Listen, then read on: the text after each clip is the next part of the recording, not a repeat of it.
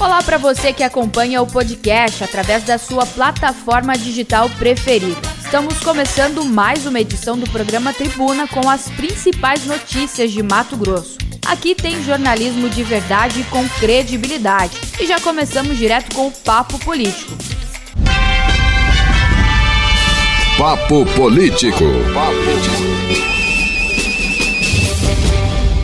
E o papo político de hoje é com ele, Haroldo, o Haroldinho para alguns, que eu já ouvi gente chamando ele assim, e o Haroldo Arruda Júnior para muitos professor também. Professor, bom dia.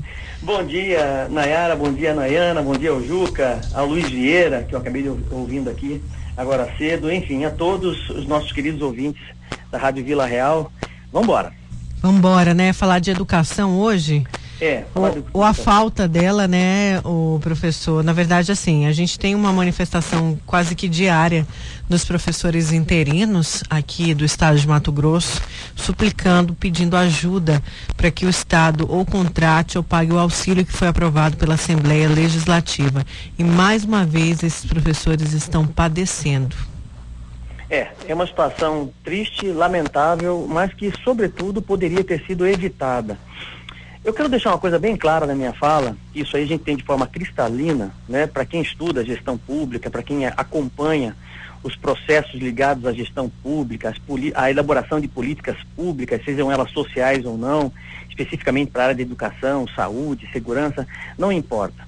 Quando se fala em gestão pública, quando se fala em administração pública, é, todo bom gestor sabe que existem coisas, dois, apenas dois caminhos: o caminho da tangibilidade e o caminho da intangibilidade. O que, que é isso? Existem certas coisas na administração pública que eu posso controlar, que eu posso medir, que eu posso prever, que eu posso, de certa forma, corrigir, né, para que a, não se tenha é, é, um processo danoso, para que não se tenha consequências drásticas. Uh, isso é o lado tangível. E existe o lado intangível, que esse, infelizmente, por questões é, muitas vezes é, é, difíceis, você não tem como controlar e não cabe a você controlar decisões governamentais, nível da União, por exemplo, do governo federal, e você fica completamente perdido porque não coube a você né, essa decisão, por questões de movimentação econômica, enfim. Mas o que, que eu quero chamar a atenção de vocês para isso? Porque esse caso que nós estamos vendo hoje dos professores, ele poderia ter sido evitado. Claro que poderia ter sido evitado. Se você voltar um pouquinho no tempo e entender quando é que foi diagnosticado esse problema, lá em janeiro deste ano, estamos em agosto, né? De lá para cá, poderia sim ter tido um planejamento, alguma implementação, alguma ação, alguma, algo que pudesse realmente mudar esse cenário. Só para você ter uma ideia, no início do ano, o, o, não sei se você se lembra, os contratos eles não foram renovados, né, dos professores, né? É, e naquela época já era considerado um déficit de 3.500 professores, ou seja, já não tinha professor, né? Então, eles já sabiam que já ia faltar professor, 3.500 professores. Aí vem uma pandemia. Olha só a situação. Vem a pandemia, essas aulas são suspensas, esses alunos acabam tendo aula pedagógica em casa, né? E é, fica a situação cada vez mais difícil é, para professores, para a sociedade, para alunos, para todo mundo. Mas o diagnóstico já foi feito, o problema já existe. A pandemia só apareceu ali para complicar um pouquinho mais o problema. Ponto 2. Sem remunera remuneração, sem a renovação dos contratos, os professores ficam sem renda. Isso desde janeiro, né? Certo? E a situação dos professores fica cada vez mais difícil, a cada mês mais difícil, porque as contas estão chegando, precisa sustentar a família, precisa pagar, né? Começam os professores a, viver de, de, de, boa vontade de parente. E os deputados, então, a essa época, aprovam um auxílio de R$ reais durante o período da pandemia. O que que Mauro Mendes faz? Veta o projeto. Aí, a Assembleia Legislativa derruba esse veto. E o governo entra com ação no Supremo Tribunal Federal. Vejam bem, durante todo esse processo, a situação do lado mais fraco, que é dos professores, tá?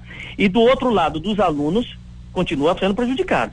Continua sendo prejudicado do mesmo jeito. Aí agora, em agosto, agora, neste mês agosto, agosto, o governo decide retornar às aulas. Mas veja bem, ele decide retornar às aulas, ponto um, sem qualificar os professores para a geração de conteúdo numa aula online. Sem condições tecnológicas para que alunos, boa parte dos alunos, que não têm computador em casa possam assistir essas aulas. Não existe uma política pública voltada para, por exemplo, aulas para crianças que têm autismo, né? Para crianças, professores de Libras, por exemplo, houve reclamação nesse sentido também. Quer dizer, não tem planejamento e o governo decide voltar às aulas.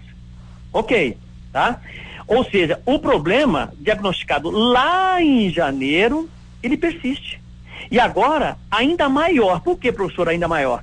Porque é o seguinte, como você não tem 3.500 professores desde janeiro, por conta exatamente dessa não renovação, você não tem auxílio para os professores e você não tem como fazer nada, piorou a situação porque, segundo a lei, você não pode, o governo não pode contratar pelo menos é, três meses antes da eleição que ocorre em novembro. Então não tem contratação. Então vejam a dificuldade que é, olha o tamanho do problema.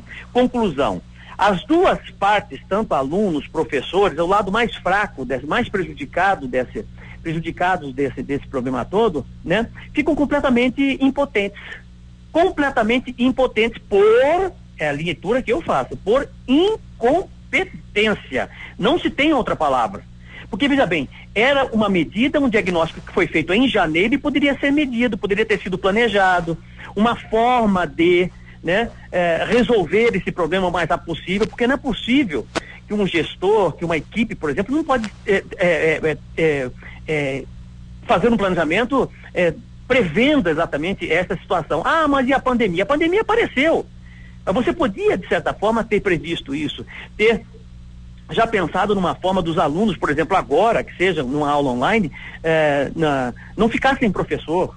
Eu até levantei esse questionamento no Cidade Alerta. Por exemplo, se você tem lá em Feliz Natal, lá em Porto dos Gaúchos, você tem uma ideia, no interior, lá para cima, falta professor de matemática, falta professor de física, falta professor de química. Por que, que o professor aqui, um bom professor de física, por exemplo, isso em casos casos em, é, específicos, né?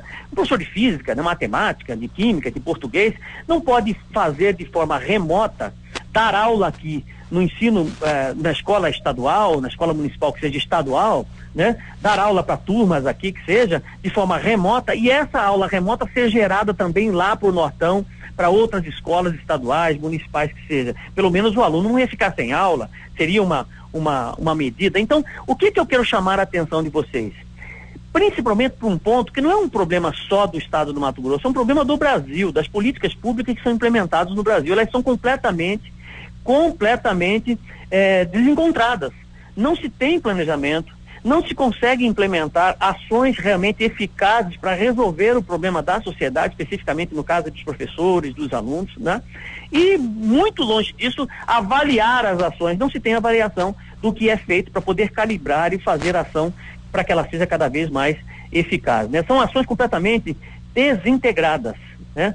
Elas, elas não se integram, elas não se comunicam, as instituições não se comunicam. Vejam bem, o governo do estado é, decide retomar as aulas, aí imediatamente o, o, o, Supremo, o Tribunal Superior Eleitoral, junto com o Tribunal Regional Eleitoral, decide, a lei decide que não pode fazer a contratação. Você vai fazer, você vai, vai me dizer que o governo não tinha essa informação? Claro que tinha. Claro que sabia que não poderia contratar três meses antes da eleição. Quer dizer, o que, que ele quis fazer com isso? Ele quis prote é, é, fez proposital isso?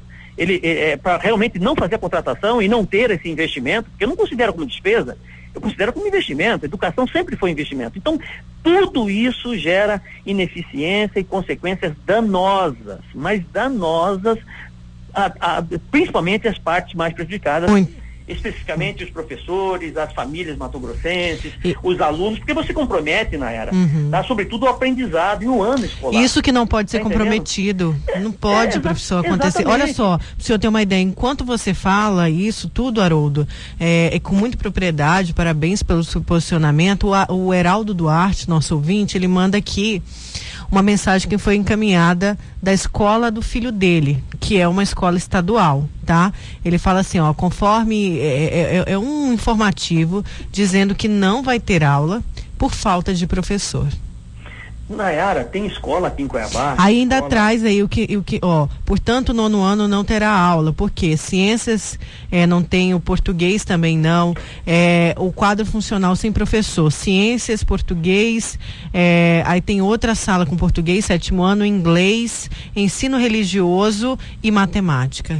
Imagina. Tá, aí, eu, aí eu vou te fazer uma pergunta. Será que se os filhos do Mauro Mendes, os filhos dos secretários de Estado, estudassem em escola estadual, faltaria professor? É, o, é a mesma pergunta que a gente faz da saúde, né? Será que se usassem o SUS, faltaria todo esse... Pois é. Tá entendendo? Tanto... Eu, olha, eu tô sendo sincero. É uma pergunta dura, entendeu? Mas é, é, eu tô sendo, estou sendo sincero. Quer dizer, tem escola estadual aí que está faltando seis, oito professores. Oito professores. Quer dizer, ah, mas está faltando agora? Não, está faltando desde janeiro, gente, tá? Só para explicar, tá? É janeiro, fevereiro. Estão faltando professores, 3.500 professores há meses. Eu estou contando, olha, janeiro, fevereiro, março, abril, maio, junho, julho e agosto. Sete, oito meses praticamente para se resolver um problema que foi diagnosticado em janeiro. Em janeiro. Tá entendendo? Quer dizer, não é possível entendeu? Que, que, que, a Secretaria de Educação do Estado não tenha o mínimo de competência para tentar resolver um problema desse. Agora, o mínimo que se espera é que se tenha professor em sala de aula, gente. É o mínimo que se espera. Tá entendendo? Então, para que, que eu pago meus impostos? Para que, que eu, eu pago meus impostos para ter a formação do meu, do meu filho, uma boa formação qualificada, para que ele possa estudar e ser alguém na vida. Você está entendendo? Se eu não tenho condição de pagar o ensino uh, privado, que, que é caríssimo, né? E só existem as escolas muito privadas caro. Muito caro, e só existem as escolas privadas porque o governo é incompetente. O governo é incompetente há anos tá? A gente paga por saúde, a gente paga por educação e a gente paga por segurança. Três pilares fundamentais que o governo deveria dar com qualidade à população matogrossense, com qualidade à população brasileira e não se respeita esse direito. Esse direito do cidadão, aí o sujeito que tem um pouquinho mais de condição, tá? De condições financeiras, vai botar o filho dele numa escola particular, que não falta professor, mas ele paga um rio de dinheiro, um caminhão de dinheiro para poder pagar a educação. Se ele quer saúde com qualidade, ele vai pagar um plano particular para que se ele precisar de UTI, ele saia e, daqui e vai ser atendido e, num hospital particular em São Paulo, no Rio de Janeiro, em, em Brasília. E, e Haroldo, mais, ah, mais gente está mandando aqui, ó, a escola do filho da, é, da Rosana. É, ele estuda na Escola Estadual Manuel Cavalcante, no Tijucal. Ele não tem aula de matemática, artes, inglês e educação física porque não tem professor. Pois é, isso, olha, isso aí é o fim da picada. Você não tem ideia o quanto é danoso isso para a sociedade. O quanto é danoso. Isso é educação, isso é formação, isso é futuro. É a educação que transforma. Com uma educação dessa, que falta professor, que escolas, é, boa parte das escolas estão, de certa forma, sucateadas né, não consegue prover, de certa forma, qualidade, dar condições para que o professor possa dar aula. Professores mal remunerados que precisam estar tá brigando de tempos em tempos para ter um, um, um, reajuste de 3%, 4%, 5%. Quer dizer, é ridículo um negócio desse. É ridículo, não se tem futuro. Quando você vê uma situação dessa, você pode põe na sua cabeça o seguinte: não se tem projeção de futuro para um estado, para um país que não valoriza o professor, que não valoriza a educação. Quando você vê uma situação dessa aí, você pode escrever, estão enterrando, enterrando o futuro de um estado, entendeu? O futuro de uma sociedade, o futuro melhor, que eu estou dizendo, de qualidade de cidadão qualidade de cidadão, porque um cidadão bem informado, com boa civilidade, né, ele vai saber, inclusive, escolher bem os seus gestores, as pessoas que possam representá-lo. Né? Aí que está o caminho correto.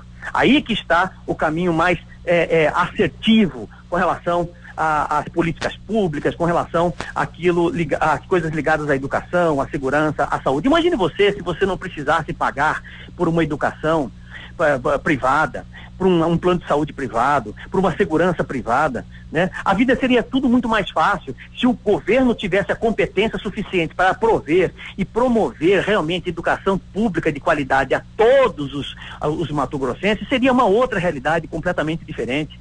Completamente diferente em todos os sentidos, mas não é assim. Porque eles não têm interesse. É isso eu quero deixar bem claro. Eles não têm interesse em realmente é fazer a coisa da, da, da maneira correta. Por quê? Porque eles não precisam disso. Eles não precisam disso. Todos os seus filhos estão estudando em escolas particulares. Todos eles têm plano de saúde VIP particular e se passar mal vai para o melhor hospital do Brasil. Não sentem na pele o, o que o mais pobre sente, o que o, o, sujeito da classe média sente, o sujeito que tem uma padaria, que tem um açougue, tá entendendo? Que, que não tem condições de pagar uma universidade privada, quer ter o seu filho médico. Então, quem é, o, o, o que, que prevalece? Prevalece quem tem mais poder econômico.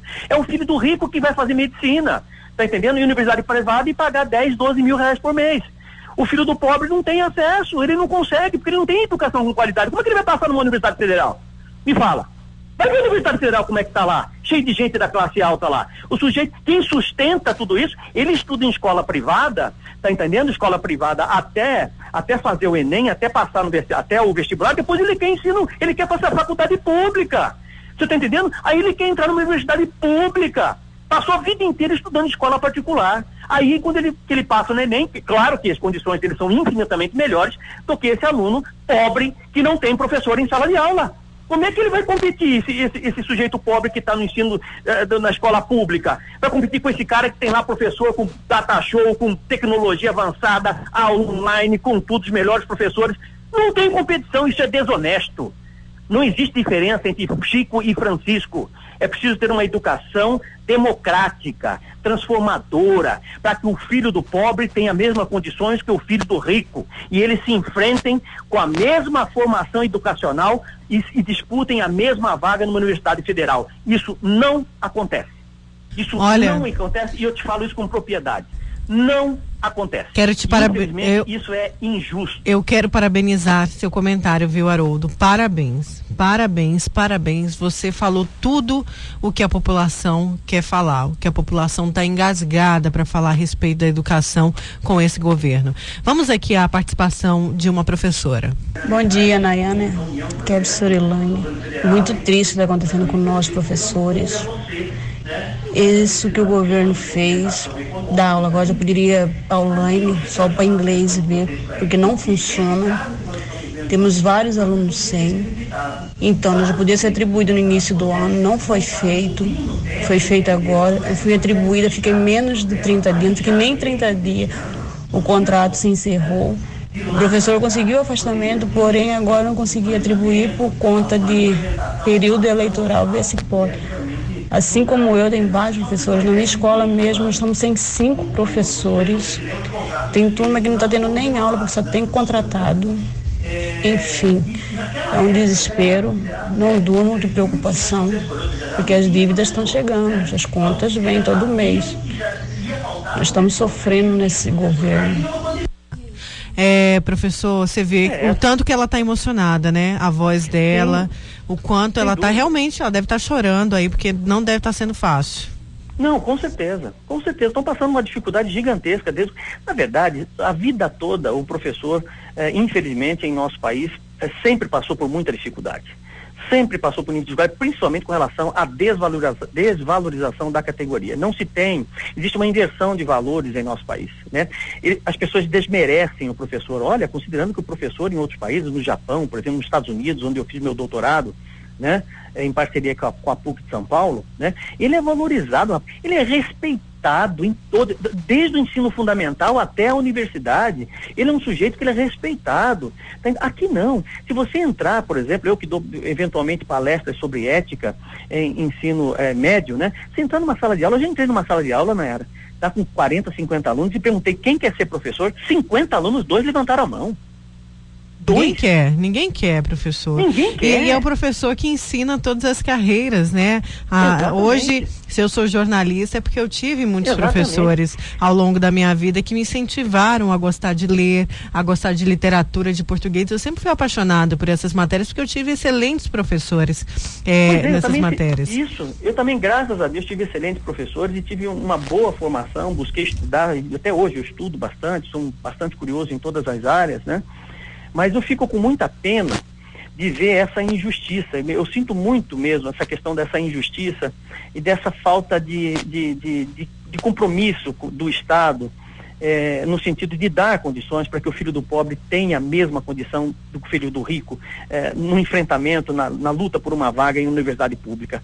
Porque é muito desigual é muito desigual, chega a doer na pele, rapaz, entendeu? Você vê, pegue essa, esse, esse, esse pai, essa mãe que falou assim, olha, meu filho está lá com uma escola com 100, 106 professores, sete professores, né? Como é que o filho dessa senhora vai competir com o filho do secretário, de, de, do sujeito que tem um pouco mais de condições, que está num colégio aí privado, de primeira linha? Os dois, o sonho do menino pobre é ser médico, o sonho do menino rico, entendeu? Também é ser médico. Mas os dois, a hora que vão competir por uma vaga, estão, olha, distante, mas tão distante com relação à formação educacional que é uma coisa absurda.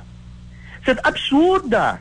Tá entendendo? Então, é isso que me entristece, porque veja bem, as condições deveriam ser as mesmas e não se tem isso.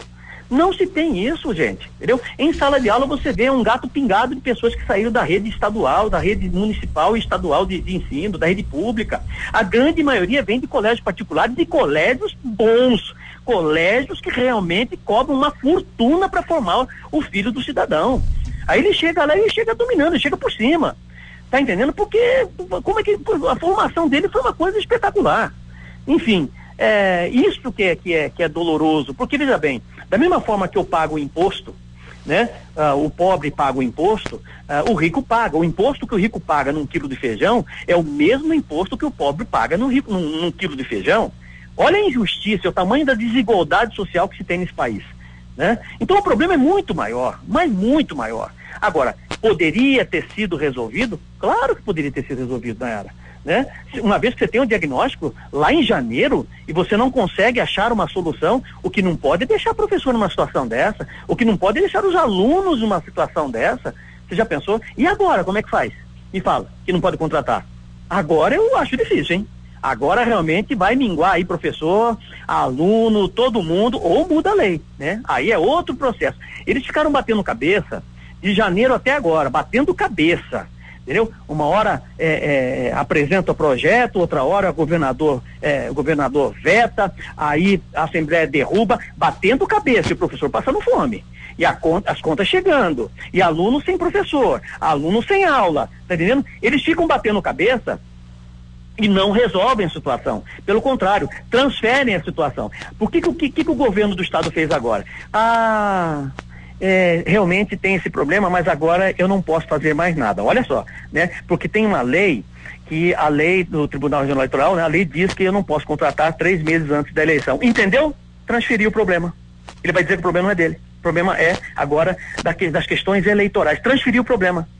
Você está entendendo? Quer dizer, ele o governo teve tempo para resolver, achar uma solução, para não ficar nessa, nessa situação, com esse cenário caótico para professores e alunos, mas não resolveu. Ele transferiu o problema. E é assim, na maioria das vezes. Eles fazem isso, eles transferem o problema ao invés de realmente achar uma solução. Essa é uma leitura que eu tenho, né? Se o governo vier com um contraponto e provar para mim né, que realmente não tinha condições, né, estava dentro de um E plano, o que, é, o que a gente não vê é porque as contas estão bem no, no, no azul, né, professor? Sim, tá. Tem tudo. Se fosse uma questão, por exemplo, para resolver, para facilitar a vida dos grandes barões do agronegócio, o governo já tinha decidido. Já tinha decidido rapidinho. Olha. Se fosse para atender, por exemplo, aumento de IVI para Poder Judiciário, aumento do sei do que para Ministério Público, já tinha decidido. Decide em três, quatro dias. Três, quatro dias, mas é professor, entendeu? Quando é professor, quando é povo, quando é professor, quando é agente de saúde, Tá entendendo? Quando é, é funcionário, quando é, quando é, ligado à área pública, aí é uma mão de obra, tá entendendo? É uma moagem, como diz o, o, o Cuiabano, como, né? como nós dizemos, né? É uma moagem, porque tudo fica difícil, tá entendendo? Tudo fica difícil. Professor. Você vê greve para um lado. Aposentados, por exemplo. Tudo fica difícil para resolver a vida do aposentado. Tá entendendo? Agora, se for mexer no queijo dos poderes, aí, meu amigo, né? Aí é, a coisa é rápida, tudo passa rapidinho, passa igual um foguete na Assembleia Legislativa, aprovam o projeto, tá entendendo? E tá tudo certo. Então isso aí, olha, eu vou te falar uma coisa para vocês, eu estou vacinado com essa situação. É. É, mas eu não perco a capacidade de indignação, não. Claro que não, não podemos. Enquanto eu puder dar a minha opinião de forma clara, do jeito que eu penso, entendeu? Eu vou passar porque eu acho que é importante a sociedade. Jamais a gente pode perder. Realmente está acontecendo. Jamais, né, professor? Jamais. Haroldo, o tempo está esgotadíssimo, muita gente participando. Eu vou encaminhar para você algumas participações Por aqui. Favor. Os nossos queridos ouvintes sempre participando com a gente. Tem um, umas participações bem assim, que, que dá para a gente pensar muito bem, como a do José Benedito, do Lima, o pessoal aqui participando. Você podia é... fazer um favor para mim? Diga. Convidar o pessoal para assistir o Cidade Elétrica. Claro, você já pode convidar. pode convidar. Então, assistam Cidade Alerta todo dia às 17h50, aí na TV Vila Real, canal 10.1, tá bom? Lá tem os debates curtos, né? Assim, é, os comentários curtos, porque é televisão, é muito rápido. É e no Instagram também. E no Instagram. arroba, é, quase que eu arroba Nayara, né? É, eu preciso passar a Nayara no é, é que ele, né? tá vendo? Ele fica olhando o meu e esquece de dar o dele aqui. né, ô é, Juca? É, arroba Arodo com H, arroba Arodo Arruda é, Júnior. Haroldo Arruda Júnior. Tá difícil acompanhar, se já tava difícil acompanhar você, agora eu vi aí é, o quanto seguidores tem a Luciana Gavilha, impossível. Pois né? é, né? Você vamos, tá louco. É, vamos Ô, estabelecer Luciana, uma nova meta. Luciana, Luciana Gavilha, manda uma cara assim, pede pra mim seguir. Isso mesmo. então tá, tá Haroldo, um abraço, obrigada. Um abraço a você, a Nayana, a todos, tá? Tudo de bom. Um pra você também. Dia. Tchau. Gente, vamos correndo pro intervalo. Na volta tem mais tribuna, a gente já volta. A Vila Real 98.3 está apresentando Tribuna, Tribuna com Nayara Moura. Voltamos com Tribuna e vamos com informações de trânsito. Vila no trânsito. Oferecimento Locassim, a loja que vende e aluga. Mais de mil itens em ferragens e ferramentas para sua casa e obra. Avenida Beira Rio, 4110.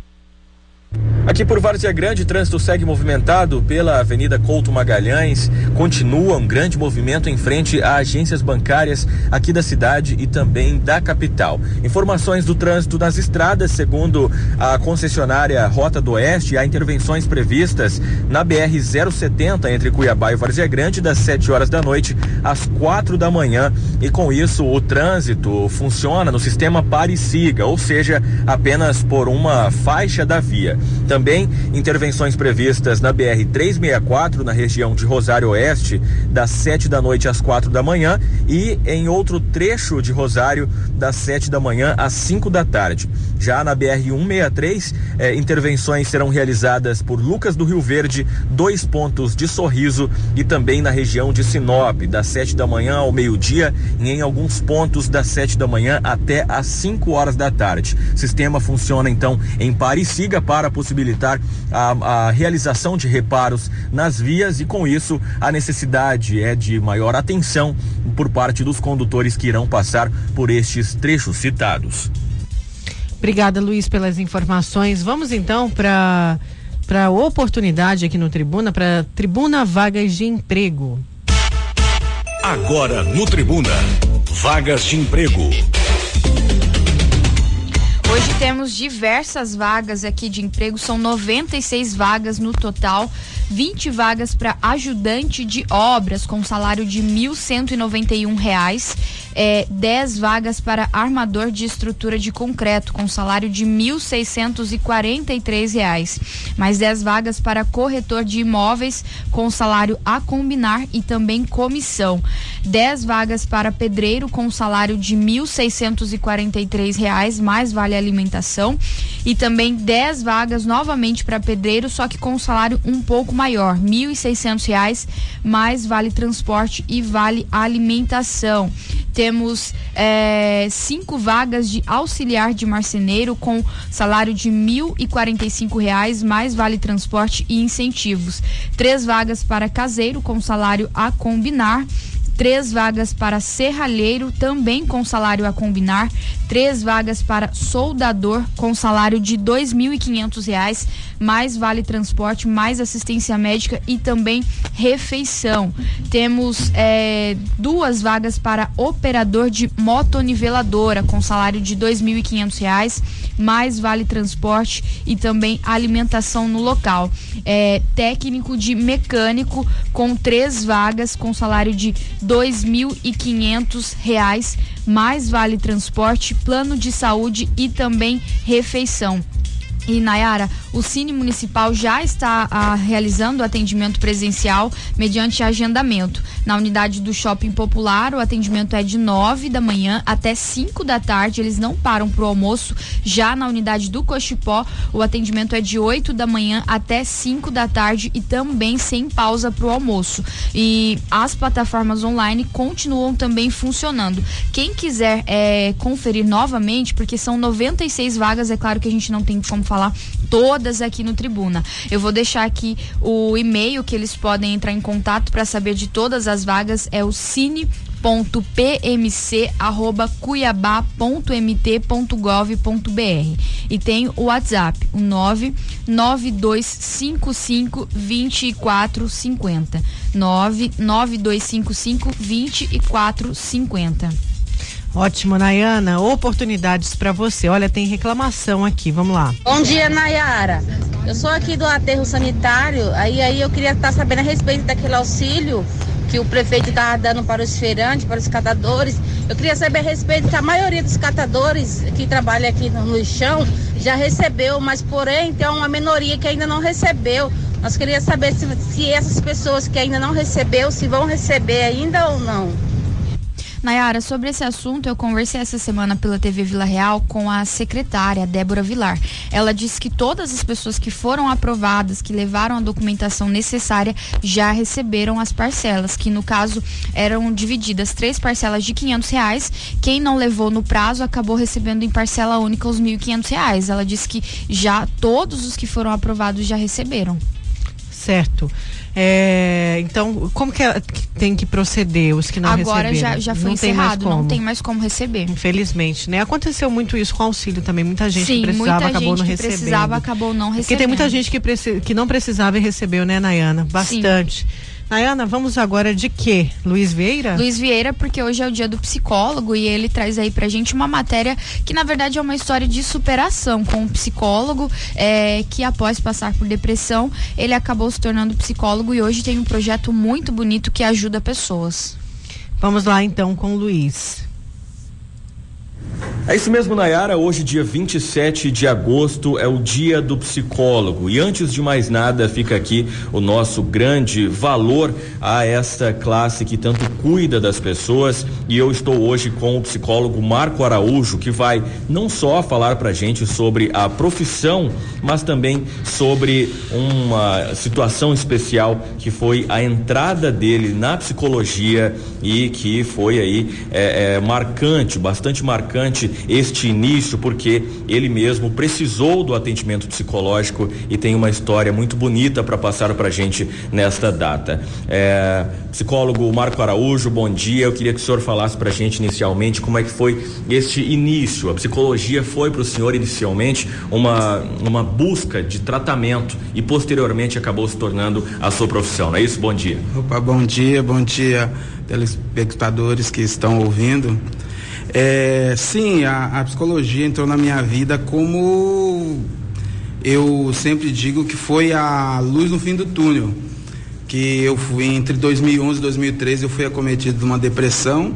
Tive duas tentativas de suicídio nesse tempo e fui indicado para ir para terapia e através de um psicólogo que me atendeu ali no, no posto do, do, do, do Verdão, eu comecei a mudar minha vida. A psicologia foi algo que começou a mudar minha vida e acabei me apaixonando pela profissão, mesmo ainda não sendo. E como terapia, é, me foi indicado voltar a estudar, ter novas metas na minha vida e com isso eu, inspirado pelo meu psicólogo, eu é, resolvi fazer psicologia. E aí o senhor, além de fazer psicologia, começou a exercer a profissão após o término, é claro, dos estudos. E hoje a gente observa aqui, né, no bairro Cidade Alta, um projeto muito bonito, que é o projeto Cuidar, que oferece o apoio psicológico e até outros tipos de assistência, na maior parte das vezes de graça ou com uma taxa mínima à população. É esse retorno que o senhor deu à sociedade após é, a sua cura e é, é, o seu trabalho profissional. Parabéns por esse projeto. Queria que o senhor falasse um pouco mais sobre o projeto Cuidar. Então, o projeto Cuidar ele nasceu é, no fim da, da faculdade. Eu já tinha essa intenção de é, começar um projeto social pela dificuldade das pessoas de baixa renda é, ter não ter condições de pagar um psicólogo particular.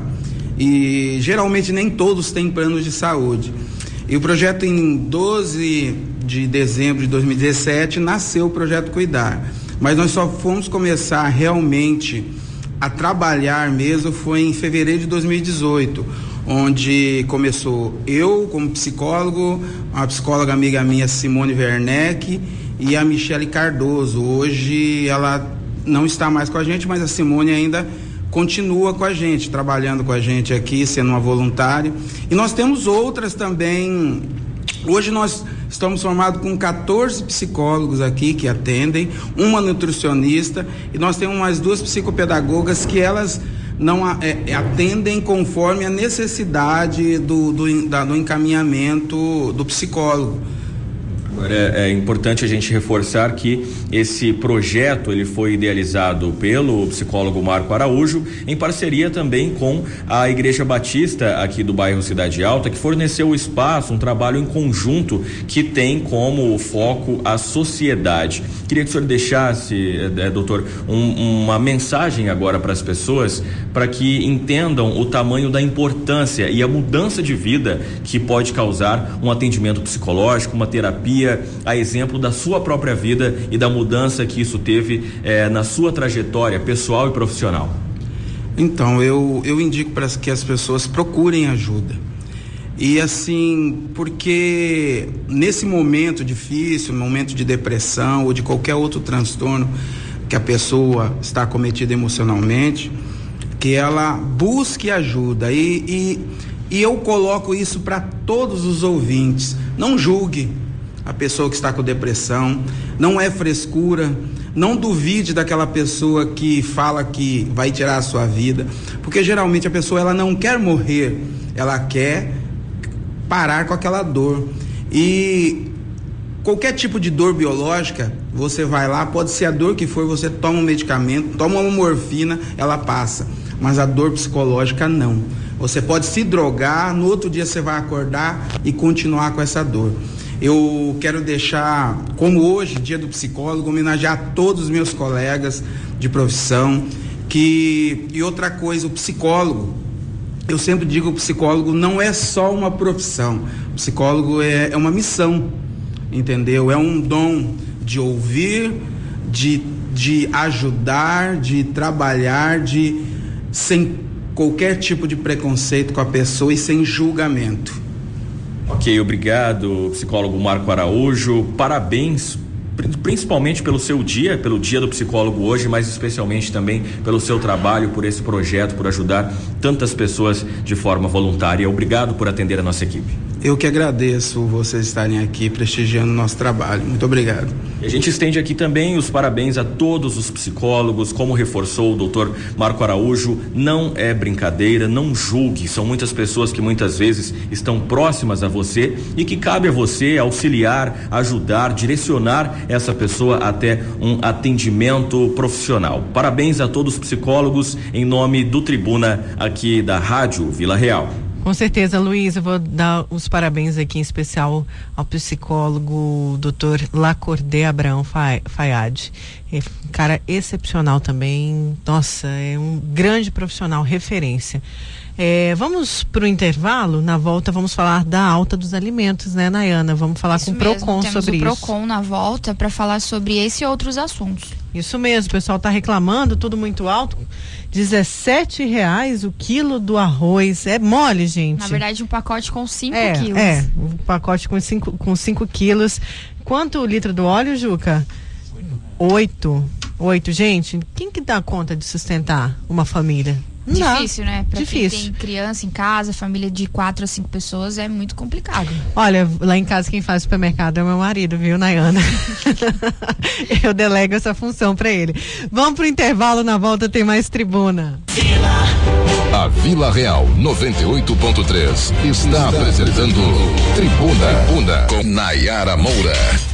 Voltamos com o Tribuna desta quinta-feira. Olha, o pessoal lá no Ouro Verde, atenção, Dai, ainda com problema de água, viu? Voltou, mas muito fraca, aquele velho problema. Quando tem a água, vem fraca demais, não sobe nas caixas e as pessoas continuam sem a água na torneira.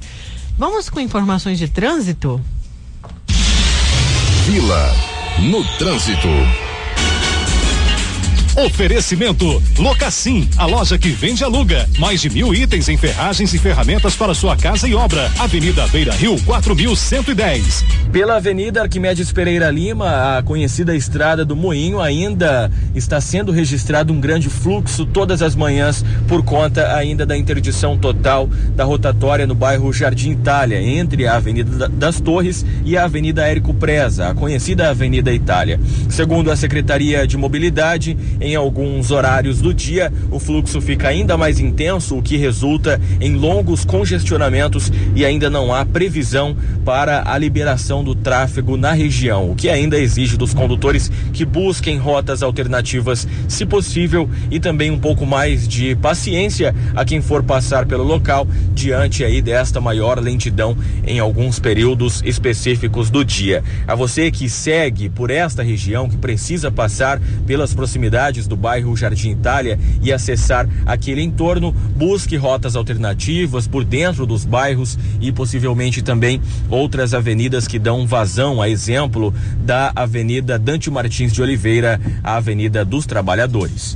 Obrigada, Luiz.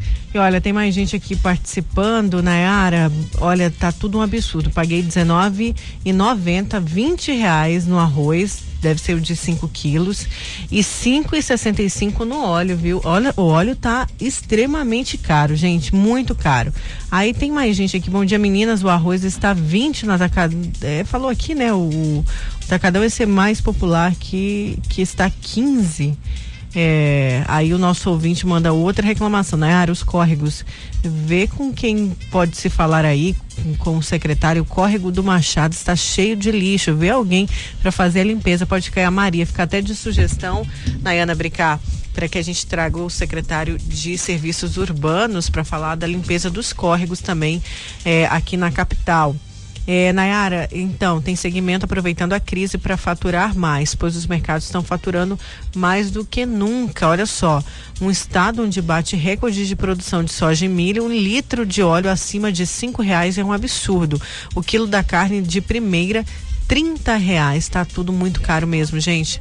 Tá absurdamente caro é, aqui os produtos, né? E claro que isso compromete muito a renda que na, já não é boa, já sofreu por conta da pandemia, né? A população aí com problemas sérios, com problemas sérios para conseguir colocar comida na mesa e aí tudo muito caro não dá, né, gente? Aí realmente não tem pai, não tem mãe que aguente sustentar uma família, infelizmente, infelizmente.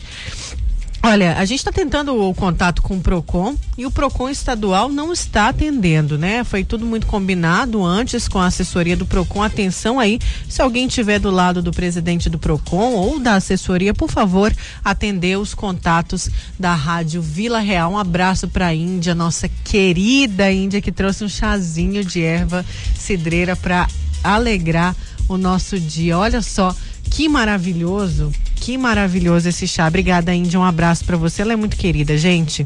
A Vanderleia, mais carinhosamente conhecida como Índia aqui com os amigos. Deixa eu falar aqui de uma campanha bem bacana que o nosso diretor artístico manda aqui para mim, o Leno Franz, é, e que está no GD, no portal Gazeta Digital é a campanha que pede doações para resgatar animais do Pantanal. Olha que bacana, gente. Quem puder ajudar é sempre muito bem-vindo. Toda ajuda para viabilizar os atendimentos aos animais resgatados dos incêndios que atingem o Pantanal Mato Grossense, a Secretaria de Meio Ambiente do Estado de Mato Grosso, a SEMA, o Conselho Regional de Medicina Veterinária de Mato Grosso, o Hospital Veterinário e o Centro Acadêmico de Medicina Veterinária da UFMT realizam a campanha de arrecadação de medicamentos e utensílios veterinários. A partir da próxima semana, o resgate será intensificado com a implantação eh, de recintos provisórios para atendimento emergencial dos animais afetados pelo incêndio, que já dura mais de 40 dias. Uma equipe de médicos veterinários coordenada pelo Centro de Medicina e Pesquisa de Animais Silvestres da Universidade Federal de Mato Grosso fará o primeiro atendimento aos animais em recintos ficarão dentro do centro de triagem de resgate de animais silvestres do Pantanal, é, construído no quilômetro 17 da rodovia Transpantaneira. O governo de Mato Grosso e a Secretaria de Estado de Segurança Pública, a Secretaria Estadual de Direitos Humanos, Casa Civil, IBAMA, Corpo de Bombeiros Militar do Estado, Polícia Militar, Prefeitura de Poconé, Sesc Pantanal, OAB, enfim, várias entidades aí, Instituto do Homem Pantaneiro, é, estão fazendo essa força-tarefa de resgate dos animais silvestres. Então, gente, para doar, presta só atenção. Se você puder doar, claro, as doações podem ser entregues na sede do Conselho Regional de Medicina Veterinária, que fica é, lá no bairro Santa Rosa. Você consegue pegar aí um endereço completo do, é, no portal Gazeta Digital. Fica atrás do supermercado extra da Miguel Sutil, viu? De, de 8 às 17. Quem está fora de Cuiabá pode enviar os donativos. Aí tem uma lista completa no GD. Se você puder ajudar, ajude, viu, gente? Porque é uma campanha para ajudar os animais que estão sendo resgatados lá no Pantanal. E toda ajuda é muito bem-vinda. Vamos a mais participação dos nossos queridos ouvintes? Vamos lá, então. Bom dia, Nayara. Bom, bom dia, Nayana. Sou o Vanderlei. Eu queria ver aquele probleminha que eu mandei para vocês aí, não tive resposta, sobre aquela draga que tem bem na Sérgio Mota ali. Ele atrapalha todo mundo que vai pescar lá, porque pescador que, que, que, que tá na beira de barranco, quem tá de canoa pescando. Aquela draga lá, não, não sei se tem liberação, se não tem, o que, você pode fazer para nós aí, né? Porque tá feio. Final de semana que a gente tem um, Vamos verificar essa situação para você, viu? De novo, eu acho que a gente já viu, acho que é, a gente leu aqui a nota. Vou procurar aqui a nota, mas vamos cobrar isso de novo. Vamos a mais uma participação? Bom dia, Nayara. Daniel aqui da Chácara dos Pinheiros. Todos os mercados estão assim. Então os mercados se unem, se uniram para deixar um preço né, um pouquinho mais baratinho em um, um pouquinho mais caro no outro, praticamente quase o mesmo preço de arroz, feijão e óleo, né? Aí eu não tem fiscalização do PROCON aí, nem da, nem da prefeitura, o PROCON era para estar tá atuando, né? O mercado faz porque não tem ninguém fiscaliza, Nayara. Meu ponto de vista é esse. Se tivesse alguém fiscalizasse, não acontecia isso. Aí eles alegam que é por questão da pandemia. Tá faturando horrores aí, mercado, farmácia, né? Cadê os órgãos fiscalizadores para ajudar a população? Pois é, meu amigo, a gente está tentando falar com o Procon, mas o Procon não atende, tudo muito combinado. Ah, desmarcaram? Pois é, Nayana Bricá fala o seguinte aqui, que a entrevista com o Procon estava marcada há dois dias e que em cima da hora foi desmarcado. Isso mostra, claro, o respeito, né, com o órgão de imprensa. Então fica aqui a nossa reclamação oficial. Não sei porque estamos tendo muita dificuldade para conversar com o Procon. É, eu acho que a assessoria tem que alinhar isso junto à presidência. É, a gente está tendo muita dificuldade. Antes tínhamos uma facilidade direta, inclusive com o Ivo Vinícius, que atendia a gente muito bem, é, que é o diretor de fiscalização, e agora tem que passar pela assessoria, mas a gente sabe que nem sempre tudo é culpa da assessoria de imprensa, né? A ordem pode ser vir lá de cima. Mas atenção, viu? É, o PROCON precisa conversar com a sociedade, afinal é um canal de reclamação que a sociedade tem. É onde é assegurado o direito do consumidor. Então tem que funcionar e tem que conversar também com o órgão de imprensa. Não dá para desmarcar assim em cima da hora sem uma explicação. A gente sabe que imprevistos acontecem, mas a gente precisa de uma resposta mais concreta. Aliás, a gente só não, a sociedade como um todo. E fica aqui a nossa crítica, porque quando a gente traz um órgão como o PROCON, é para a sociedade ter espaço para reclamar, é para a sociedade ter direito de ter aí a orientação a respeito do direito do consumidor, direito que é dela, é de dever. Vamos para um breve intervalo. Na volta tem mais informações aqui no Tribuna. Inclusive, vamos falar de finanças, isso mesmo, de negócios. Fica ligadinho aqui com a gente. A Vila Real 98.3 está apresentando Tribuna Una com Nayara Moura. Voltamos com Tribuna e só para dar um respaldo aqui para os nossos ouvintes, tem muita gente aqui participando sobre os preços dos alimentos. É, é um assunto realmente muito importante para se falar, né? É um assunto que impacta a vida de todo mundo. É, o pessoal está até mandando mensagem, ó, depois que a Gisela saiu do Procon, o, o, o órgão parou. E é uma verdade. Realmente. É uma verdade. Mas não preocupa, eu quero deixar aqui para os nossos ouvintes que a gente vai falar com o secretário Genito Nogueira do Procon Municipal. E aí vamos falar com na outro próxima semana a gente Na próxima semana, porque ele vai atender a gente, ele atende a gente. E na próxima, e a gente vai falando com o Procon de cada município, de Vaz é Grande, por aí vai. Porque se o estadual não atende, a gente vai atrás dos outros órgãos do município. Mas sem resposta, sem debater esses, esses valores, a população não vai ficar. Vamos falar de negócios, vamos falar de oportunidade, gente. Atenção, fica aí grudadinho no rádio, o pé no o, o ouvido ali é, no, nas ondas do rádio, porque agora vamos falar de negócios, de dinheiro, de oportunidade. Vamos para o quadro Seu Bolso. Seu Bolso. Oferecimento. Guzman é a solução para a sua obra. Agora com ofertas exclusivas também no site www.guzman.com.br. Acesse. E no nosso quadro Seu Bolso de hoje, a gente vai conversar com a Cleice da Silva, que é assessora de negócios digital do Cicobi. Ela vai falar sobre o atendimento digital neste momento em que a gente vive de pandemia e como as cooperativas de crédito estão preparadas para atender os clientes. Tudo bem? Bom dia. Bom dia, Nayara e ouvintes da Rádio Vila Real. Que satisfação estar aqui com vocês nessa manhã gostosa, né, de quinta-feira. Então, o Cicobi já é digital, né? Hoje a gente tem aí o Web Faça Parte, porta de entrada para a Associação Digital do Cicobi.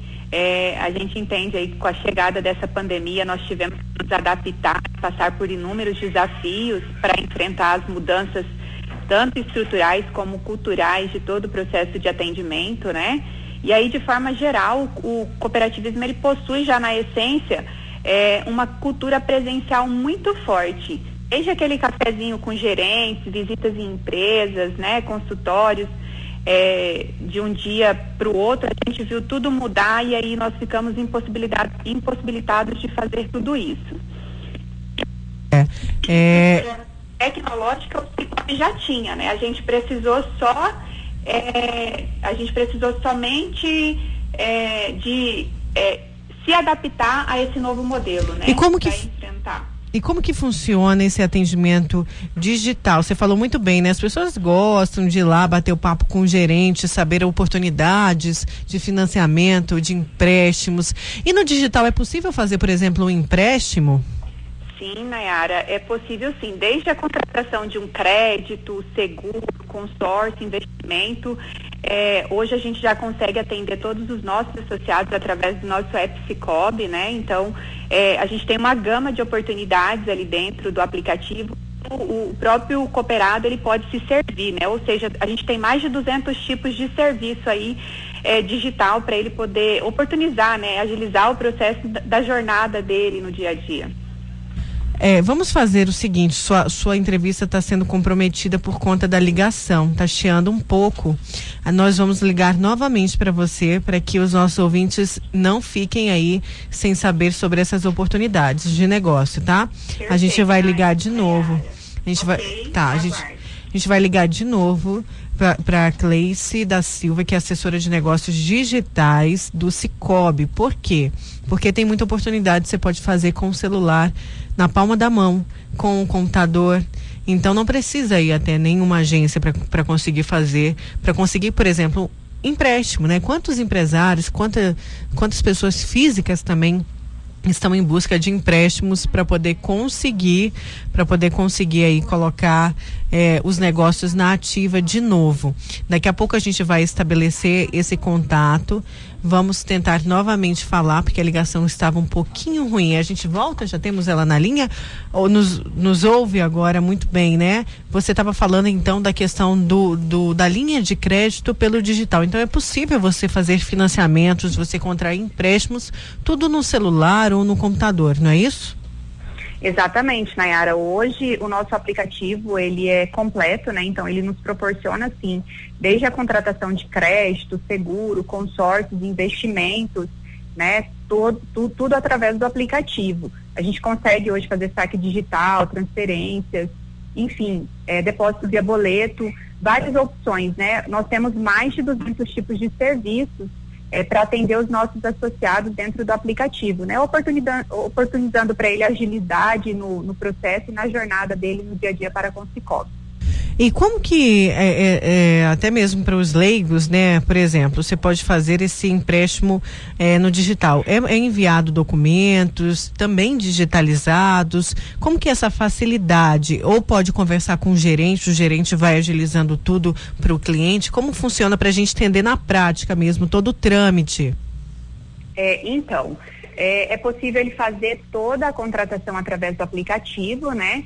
E, inclusive as documentações hoje, é, com essa mudança aí de, de, é, de um dia para o outro, né? Hoje a gente conseguiu atualizar e aí a gente consegue encaminhar para ele as propostas de que ele contratou o crédito, né? Todo através do aplicativo e ele mesmo através de um simples clique ele, ele dá o termo de li aceito e aí a gente efetiva a contratação daquele daquele crédito para ele.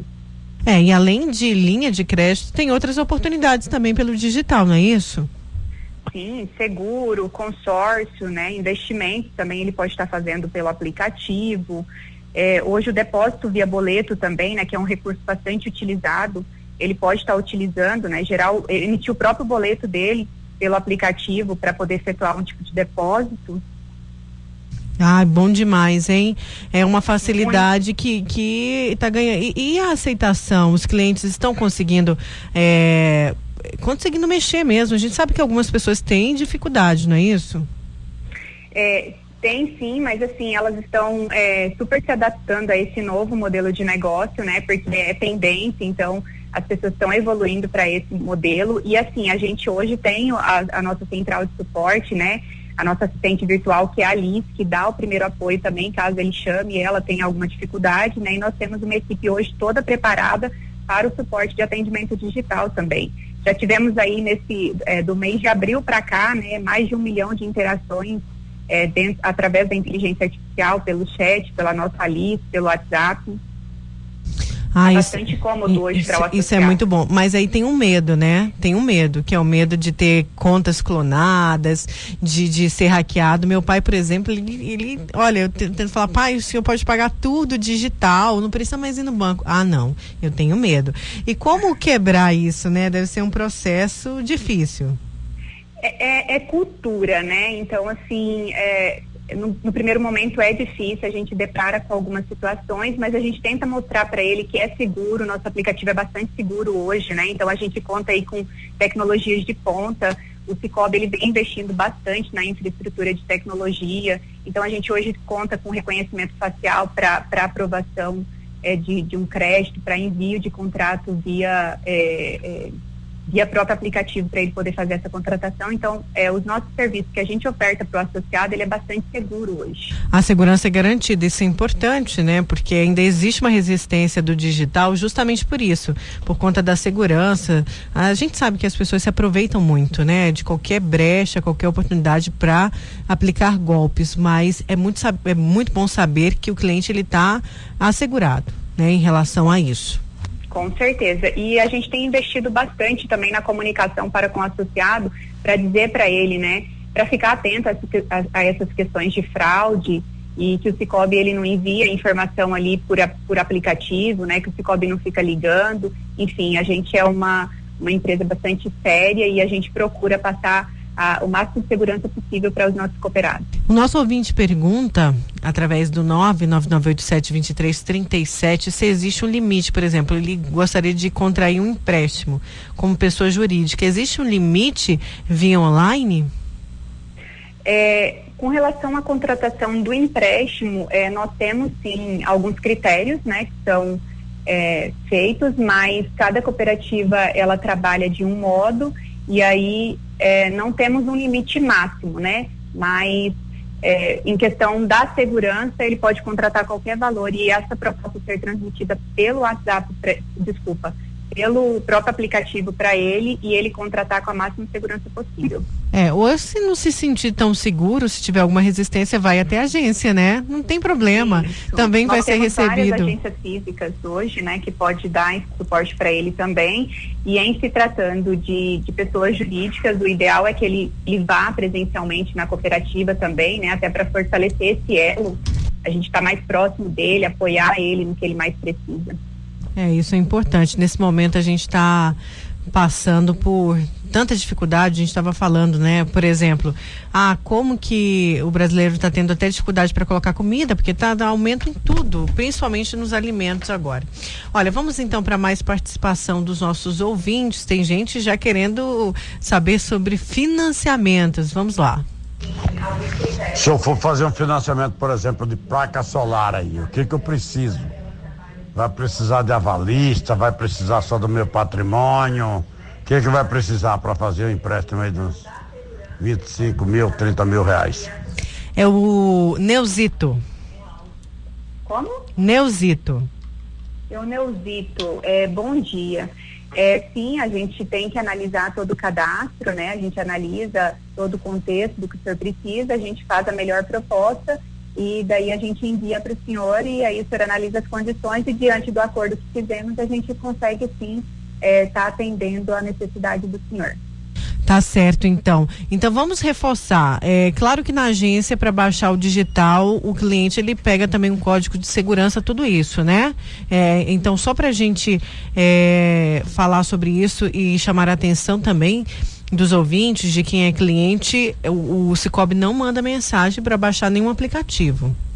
Não, a gente não não encaminha mensagens para para baixar aplicativo, a gente não não pede para ele não fazer nenhum tipo de de, é, de, de, de, de, finalização é, sem que a gente fale com ele ou, ou pelos canais seguros que a gente tem ou através de uma ligação. Então, assim, ele tem que ficar bastante atento mesmo, né? Porque a gente entende que é um risco, então a gente pre, é, prefere comunicar com ele de outras formas que não seja pedindo para ele baixar qualquer coisa pelo, pelo celular de forma aleatória. Ótimo. Cleice, agora passa os contatos para a gente, é, o endereço da agência física também, o pessoal aqui está perguntando. Tá. É, em relação às agências, hoje nós temos cooperativas em Mato Grosso, Mato Grosso do Sul e Rondônia, né? Em Cuiabá, especificamente, nós temos a cooperativa 4256, que é o Cicobi União, e a 4425, que é o Cicobi Integração. É, nós temos agências em vários pontos aqui na capital, é, Avenida do CPA, dentro do próprio CPA mesmo, né?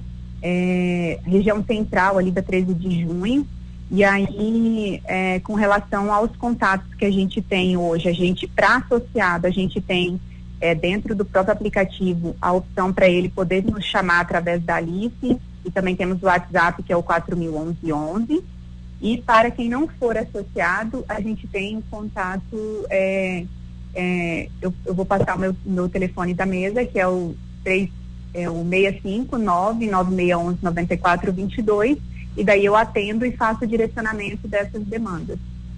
Certo, ótimo. Olha, o pessoal já vai, já vai virar cliente, vai baixar o aplicativo, vai fazer tudo na palma da mão. Facilidade é o que a gente quer nesse momento. Obrigada, viu? É, eu é que agradeço toda a atenção, me coloco à disposição em nome do Cicobi, né? Uma satisfação imensa mais uma vez poder falar para todos os ouvintes aí da Vila Real e aí fica o nosso convite para que todos possam fazer parte do Cicobi, né? A gente tem um aplicativo Cicobi Faça Parte, então ele chama É Cicobi Faça Parte, vá nas lojas lá, baixe, não deixe de se associar, não deixe para depois, né? Seja digital, é o momento, é tendência e nós estamos aqui preparados para servir vocês da melhor forma possível. Que bom, obrigada, viu, mais uma vez por todas as suas explicações aqui no Tribuna. Obrigada, Nayara. A gente conversou com a Cleice da Silva, que é assessora de negócios digital do Cicobi. Então, aí, oportunidades pra gente. Vamos com informações de trânsito com Luiz Vieira. Vila no trânsito. Oferecimento Locassim, a loja que vende e aluga. Mais de mil itens em ferragens e ferramentas para sua casa e obra. Avenida Beira Rio, 4110. Por Várzea Grande, ainda um grande movimento pela rodovia Mário Andreasa, porém, dentro da normalidade, não há registros de congestionamentos neste momento. Aqui em Cuiabá, pela Avenida Fernando Corrêa da Costa, um grande fluxo, mas também não há é, movimentações é, diferentes nessa manhã para a realização de manutenções. Também pela Avenida Monte Líbano, aqui já nas proximidades do acesso a, ao trevo que é, dá acesso à estrada que liga Cuiabá Chapada dos Guimarães. Um grande movimento em outros trechos também da cidade, na região central, mas sem é, alterações de trânsito. A CEMOB informa que não há registros de acidentes em atendimento neste momento pela capital pelas informações e agora a gente vai ao vivo com o, Bruno Pinheiro que traz informações sobre uma operação que foi deflagrada hoje pela manhã. Bruno, tem até delegado e policial militar que é alvo dessa operação. Bom dia.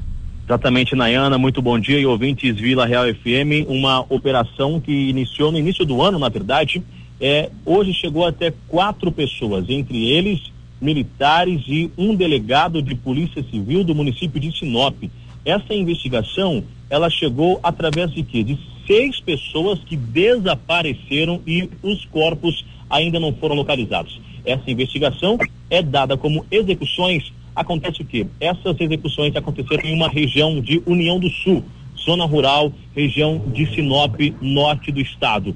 Cerca de seis homens arquitetavam um roubo a uma fazenda, um roubo de soja. Segundo a investigação, há uma suspeita de que esse responsável, o dono da, da, de uma área da zona rural, recebeu a informação e ficou em alerta. Chamou os militares e esses militares há uma suspeita de que eles tenham ido até este local, houve um confronto e houve essas execuções. Até agora, essa, esses homens que foram executados não foram localizados. Após isso, iniciou-se a investigação.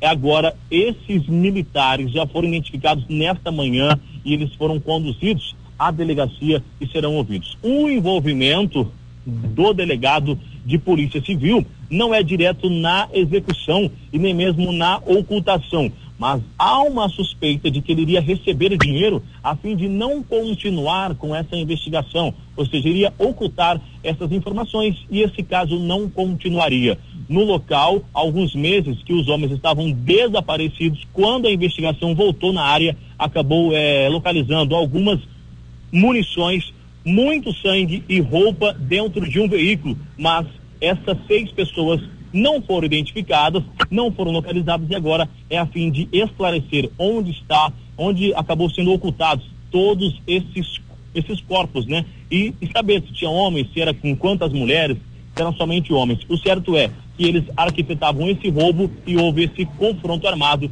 e acabaram sendo executados na região norte do estado. Nayana? Bruno, obrigada então pela participação aqui no Tribuna, por mais uma vez contribuir com a gente, viu? E obrigada pelas informações referente a essa operação. Vamos falar de ar.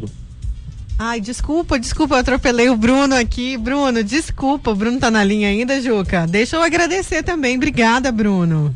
Ok, Nayara, a gente continua acompanhando, até porque falta uma outra pessoa do estado de Tocantins, que seria a quinta pessoa envolvida nesta ação criminosa que ainda não foi identificada. Nós não recebemos se é um servidor, se é um comerciante, quem é essa quinta pessoa que ainda está desaparecida. A qualquer informação, a gente volta a informar o ouvinte Vila Real. Nayara, agora sim é com você. Ah, obrigada, Bruno, valeu, obrigada mesmo a toda a colaboração da equipe do repórter Bruno Pinheiro. Olha, agora vamos falar de agronegócio, agora sim. Tratamento de sementes protege a lavoura e aumenta a produtividade. Confira na reportagem. Os especialistas dizem que uma boa lavoura começa pela semente, uma das modalidades que ajudam o produtor a alcançar bons resultados, aumentar a produtividade e os lucros é justamente o tratamento de sementes industrial, o TSI. Ele protege contra agentes causadores de doenças e pragas que ameaçam a fase inicial do cultivo. Para explicar sobre esse método, eu conversei com Ricardo Otranto, que é líder de tratamento de sementes da Bayer no Brasil. Ele aponta os benefícios benefícios do TSI na agricultura. É uma prática que consiste na aplicação de fungicidas, inseticidas, polímeros, inoculantes, micronutrientes às sementes, com o foco em trazer mais proteção para essa semente. Ele é uma prática segura, com alta tecnologia, com muita precisão na aplicação, que traz um alto nível de qualidade ao processo. E esses aspectos, seguindo em frente no processo, ele reflete em todo o sistema de produção. O especialista aponta que a modalidade industrial é uma opção para diferentes perfis de agricultor, inclusive para aqueles que não têm acesso a máquinas para tratamento de sementes existe uma opção de comprar semente já tratada via os multiplicadores de sementes, né, pensando em soja, até as cooperativas que têm essas máquinas também, porque o processo de fato acontece em um ambiente industrial e controlado. Né? Assim, o agricultor não necessita realizar tal processo na fazenda, traz mais tranquilidade, conveniência, para que ele possa focar os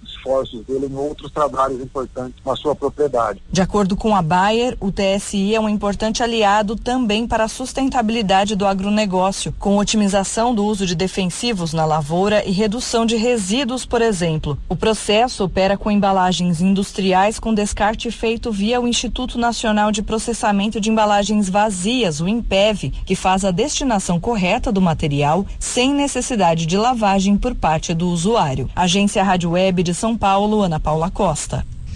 Certo, Nayara. Agora vamos aqui sobre uma, uma notícia que vem lá do TJ. O TJ decide sobre reeleição do presidente hoje, quinta-feira. O Tribunal de Justiça de Mato Grosso julga hoje duas propostas regimentais polêmicas. Na pauta constam alterações no regimento interno para que se permitam a reeleição e eleições diretas para a eleição do biênio 2021-2022. A sessão do Pleno está marcada para uma e meia da tarde. Essa proposta, que pode garantir uma possível reeleição do presidente do TJ, o Carlos Alberto Rocha, partiu do desembargador Márcio Vidal e foi encampada pelas desembargadoras Maria Erotides Kneip e Helena Maria Bezerra e também pelo desembargador Luiz Carlos da Costa. Além disso, o desembargador Sebastião de Moraes Filho apresentou uma proposta que, junto com a emenda regimental de reeleição, e pediu também que seja apreciada a possibilidade de eleição direta para os cargos de presidente e vice-presidente do Poder Judiciário de Mato Grosso. Dessa forma, além de 30 desembargadores, juízes e juízes substitutos possam votar para a escolha de quais magistrados conduzirão a corte estadual até 2022. O TC, é, TJ que então hoje faz essa votação aí a partir de uma e meia da tarde. Certo, Nayana. Olha, vamos então, né? Vamos indo. Tem reclamação aqui antes da gente ir. Deixa eu só ler isso aqui do nosso ouvinte. Bom dia, meu filho depende de um medicamento do SUS. Ele está há cinco dias sem tomar o medicamento. Estou enviando mensagem para a farmácia, mas eles sempre falam que o medicamento ainda não chegou. O medicamento é olanzapina de 10 miligramas comprimido. É, olanzapina. Por favor, gostaria é, se vocês podem verificar isso para a gente. Vamos ver com a Secretaria Estadual de Saúde. Amanhã a gente dar essa, dar essa resposta aí ao nosso querido e qualificado ouvinte do Nayara, Tribuna. antes da gente ir embora, agradecer o psicólogo que inclusive mandou pra gente aqui um presente, adoçando a nossa manhã, né? Um Parabenizar... chocolatezinho que eu já comi. Parabenizar mais uma vez todos esses profissionais, psicólogos e muito obrigada aí pelo presente. O Marco, que foi o psicólogo que mandou pra gente aqui. É, foi uma caneca, é, e, uma chocolate. caneca e chocolates. Eu já comi o chocolate. Vamos então, Nayana? Vamos, muito obrigada aos ouvintes pela companhia, uma excelente tarde. E amanhã a gente está de volta, sextou amanhã, né? Se Deus quiser, a gente estará de volta e você fica agora muito bem acompanhado com ele, o, El, o ex-El Bigodon, que está mais parecido com o japonês da Federal, o Caíto Freire com os clássicos da Vila e o Sertão Mato Grossense. Um forte abraço e até amanhã. Essa foi mais uma edição do programa Tribuna. Apresentação Nayara Moura e Nayana Bricá. Reportagens Luiz Vieira. Operadores de áudio Juca Santos e Yuri Júnior. Direção artística Lennon Franz e direção de jornalismo Davi César.